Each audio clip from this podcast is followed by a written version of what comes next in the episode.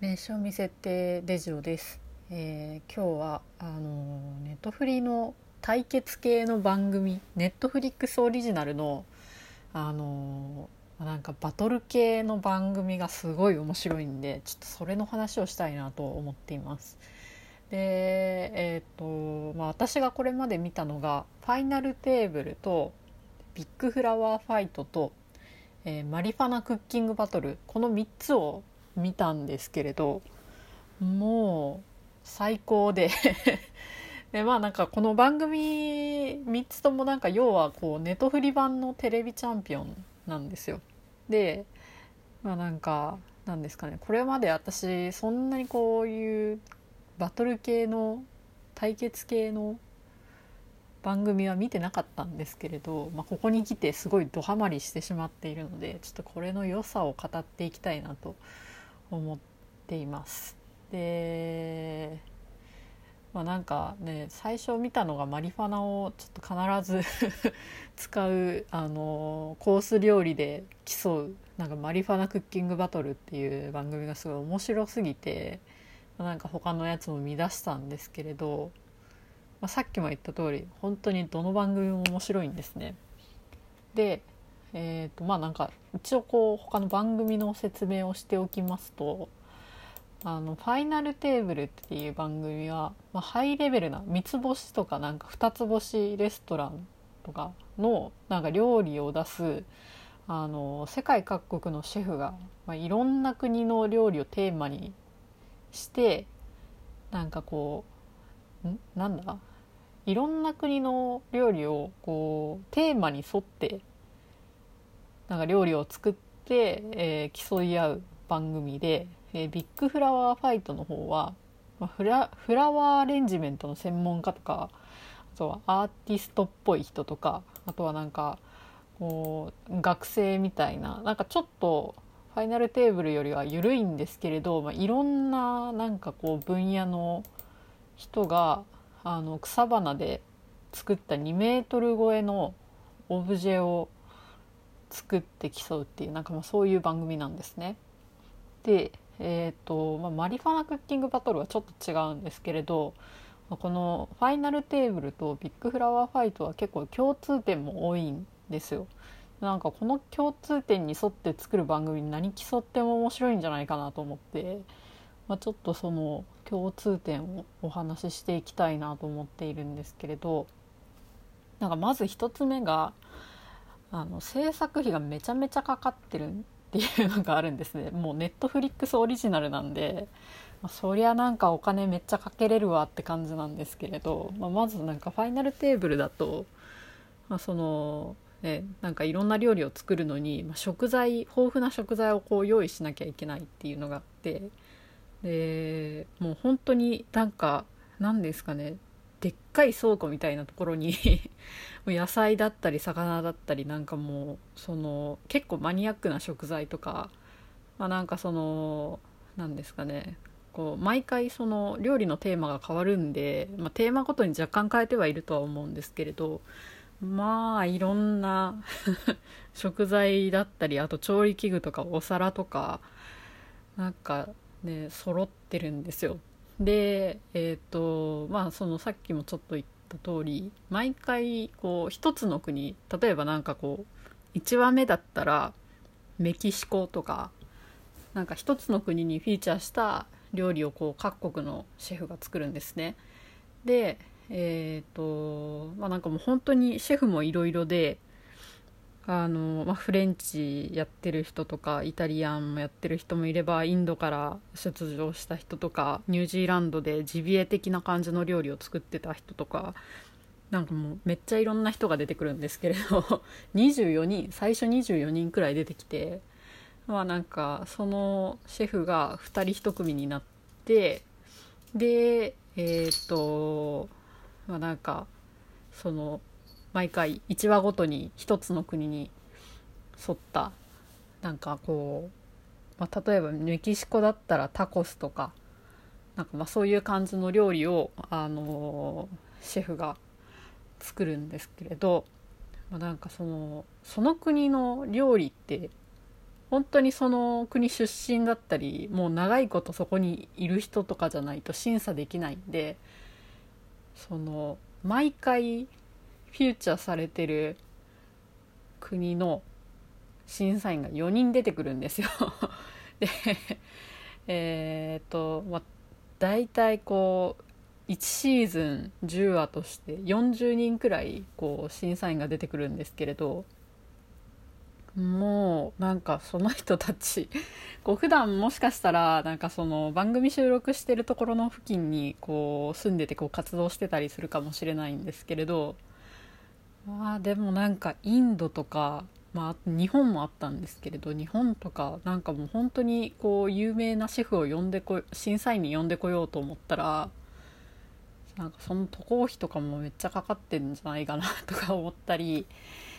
あとはなんかその一番最後の最後にそのシェフ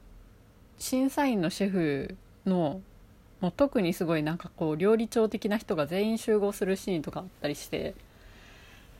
え、なんかどれぐらいのスパンでこう番組を収録しているのかちょっとわからないんですけれどなんかそれだけこう各国の人を呼び集めるのってもうそれなりにすごいお金かかるんじゃないかなと思って、うん、で制作費が めっちゃかかってんなって思うんですよね。あとスタジオのセットもすごい凝っててえっ、ー、ともうなんか端から端までめっちゃでかい液晶パネルがダーッと並んでるんですけれどもうなんかその ねパネルもすごいし映像もかっこいいしみたいなでなんかもう審査員席とかもあのこう真ん中においあるんですけれどなんか上から下に 下から上にこう移動したりとかするんですよ。とかまあなんかそのでっかいパネルが動いてその出演者が出てきたりとかもあるんですけれど本当になんかこうなんですかねセットの作りがすごいシンプルなんですけれどめっちゃ金かかってるっていうのがもう分かるくらいとにかく綺麗なんですよ。っていうなんかもうねそういうのとかもあったりするなと思ってます。あとはなんかビッグフラワーファイトの方はもう毎回えげつない量の花材が出てくるんですよ。なんかもうそのオブジェもこう直径2.5メートル以上とかなんか規定が決まってるんでもうそのサイズのものを作れるくらいのなんか家財をその出場チームが使って多少余るくらいなんですけど。も うなんかどえらい量の花とかあと草とかが出てきて、ね、それもなんかどんだけ金かかってんだろうと思って気になったりするんですけれど、まあ、なんか花材もそうですしだからその作品作りをしてる円形の透明なドームがあるんですがなんか、えー、まあ、これはちょっと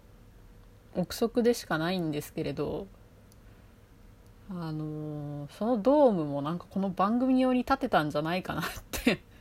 ちょっと思ったりもするんですね。まあ、なんかそんな感じで、まあ、結構制作費がかかってるっていうのとであとは2つ目がなんか出場者のバックボーンをもうひたすら掘り下げてるんですね。で、まあ、両番組1シーズン10話くらいで、えー、とその10話を通してもうなんかその予選みたいなものをしてで最後決勝してでもぜずっと同じグループがこう対決していくんですけれどあでもなんかこう1話終わるごとにこう1チームあのこのチームはちょっと最低点でしたっていうのでこう脱落していくんですけれどまあなんかなんですかね、ま、結構番組の トータルの尺としてはめっちゃ長いんですよ。でえっ、と、まあ、なんかテレビチャンピオンは、まあ、番組の内容的にこう1時間か2時間くらいで終わらせなきゃいけないっていうのもあるんで、まあ、そんなにこう盛り込めないっていうのはあるんですけれど、まあ、なんかそれに比べるともうかなりの時間をかけてなんかその、ね、番組をやっているのでなんかすごい時間をじっくりかけて出場者の紹介をすることができるんですよ。で、まあ、大体1話で1人か2人くらいなんかその出場者のバックボーンの紹介みたいなのがあるんですけれど、まあ、なんかどこで生まれてどう育ってなんか番組に出場した動機が何かとかあとは優勝してどうなりたいかとかあとなんか何に影響を受けて今の自分があるかみたいななんかそういう話をこうしていくんですね。で、まあ、それ聞くともう全員応援したくなるんですよ。本当になんかこうで小さい頃の写真とかも出てきたりとか 家族と一緒に写ってる写真が出てきたりとかもしてなんかなんですかねまあなんかその写真だけじゃなくてもちろんそのその人がこう今に至るこう経歴みたいなのとかなんかこう出来事みたいなのを紹介してくれるんですけれどなんかもう全員いい人みたいな 感じなんでなんかもう本当に、えー、全員応援したくなっちゃうんですよね。えーまあ、あとはなんかその選手の人となりがなんかよくわかるとその番組を通してのなんか成長みたいなのとかもすごい見えてくるんですよ。なんかもうこう最初はもう本当にこう今こうこの場をしのぐにはどうすればいいかみたいな感じのあのテンションの人もいたりするんですけれど、まあ、そういう感じの人が最後の方になってくるともうその作品を制作する動機とかなんかコンセプトはとかっていう話がこうどんどんどんどん足されていってなんかこうなんですかね。まあその回数重ねて慣れていくっていうのもあると思うんですけれどまなんかその成長みたいなのがすごい分かりやすく見えて本当にいいなと思っちゃうんですよね。で、まあ、特にそのビッグフラワーファイトの方に出てたなんか学生の出場者がいるんですけれどもう回を増すごとに作品を作ることへのこう自信がもうバンバン出てくるんですよね。な言ったらいいんですかね。もう最初本当になんかこうちょっと引っ込み思案っぽくてなんかあんま自分に自信がないタイプみたいな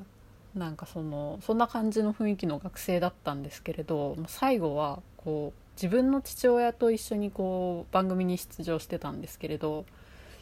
なんかその今までこう自分一人でん？なんて言ったらいいんですかね。こう今までこう自分今までの自分だとできなかったけれどなんかこうこの番組を通してこう成長していったしなんかなんですかねこうこういう父親との関係を持ちたいみたいななんかもっと関係を深めたいみたいななんかそういう こととかもインタビューで言ってたりとかしていや熱い 熱いんですよね。なんかこうその学生見てると多分優勝できないかもしれないなってちょっと思っちゃったりもするんですけれどでももう本当になんかなんですかねそのこう審査員の評価じゃなくて もういいからなんかこう自分の好きな作品を作ってくれみたいな感じで 心の底からすごい応援したくなるっていういや本当にビッグフラワーファイトめっちゃ良かったんですよねでまあなんかそんな感じでまあそのバックボーンをひたすら掘り下げるっていうのがすごくいいのとあとは3つ目がですねこう出場選手同士のこう関係性もどんどん強くなるんですよ。で、まあ、なんか番組でその勝ち残っていった人たちっていうのもなんかもうどんどんこう毎回テーマを変えて10回くらいその作品だったり料理を作ったりしていくんですがなんかその同じチームの人とのこう信頼関係がすごい熱くなっていくのももちろんあるんですがなんかこう他のチームの選手のその強みとか癖とか良さみたいなのもどんどんこう選手同士分かっていってで、まあ、なんかお互いこうめちゃめちゃリスペクトしてるみたいな様子が映されたりとかするんですよ。最高と思ってなんか後半とかはもう本当に脱落脱落していくそのこう戦友みたいな感じの あの選手ともう抱擁し合ったりとかなんかもうその選手ともうなんか戦えないのかと思ってなんか泣いちゃう人とかもいたりしてなんかそこもすごくいいなと思って血肉がもう通いまくってるみたいな。わかんないですけど。なんかそういうシーンとかもガンガン出てくるのがすごく良くて。でまあなんかその何ですかね。こうお別れする選手に対してこう勝ち残った選手がなんか自分はもうあなたのこういう作品のこういうところだったりこうこういうセンスが大好きみたいなことをこう言ったりして お別れするのがもう本当に激烈熱いなと思うんですね。まあ、そんな感じでちょっとネトフリのオリジナルの えー、対決系番組ねあのー、まあなんかこの方にはまる ね、お金かかってて、えー、バックボーンひたすら下げてくれていやうん？違うな。あれですね。型はなんかこう1シーズンずっと通してなんか10話ぐらいかけてこう選手同士せめぎ合いする 対決番組はもう本当に面白いんで是非ちょっとねお時間ある時に見ていただけたらいいなと思います、えー、以上です。今日も聞いてくださってありがとうございました。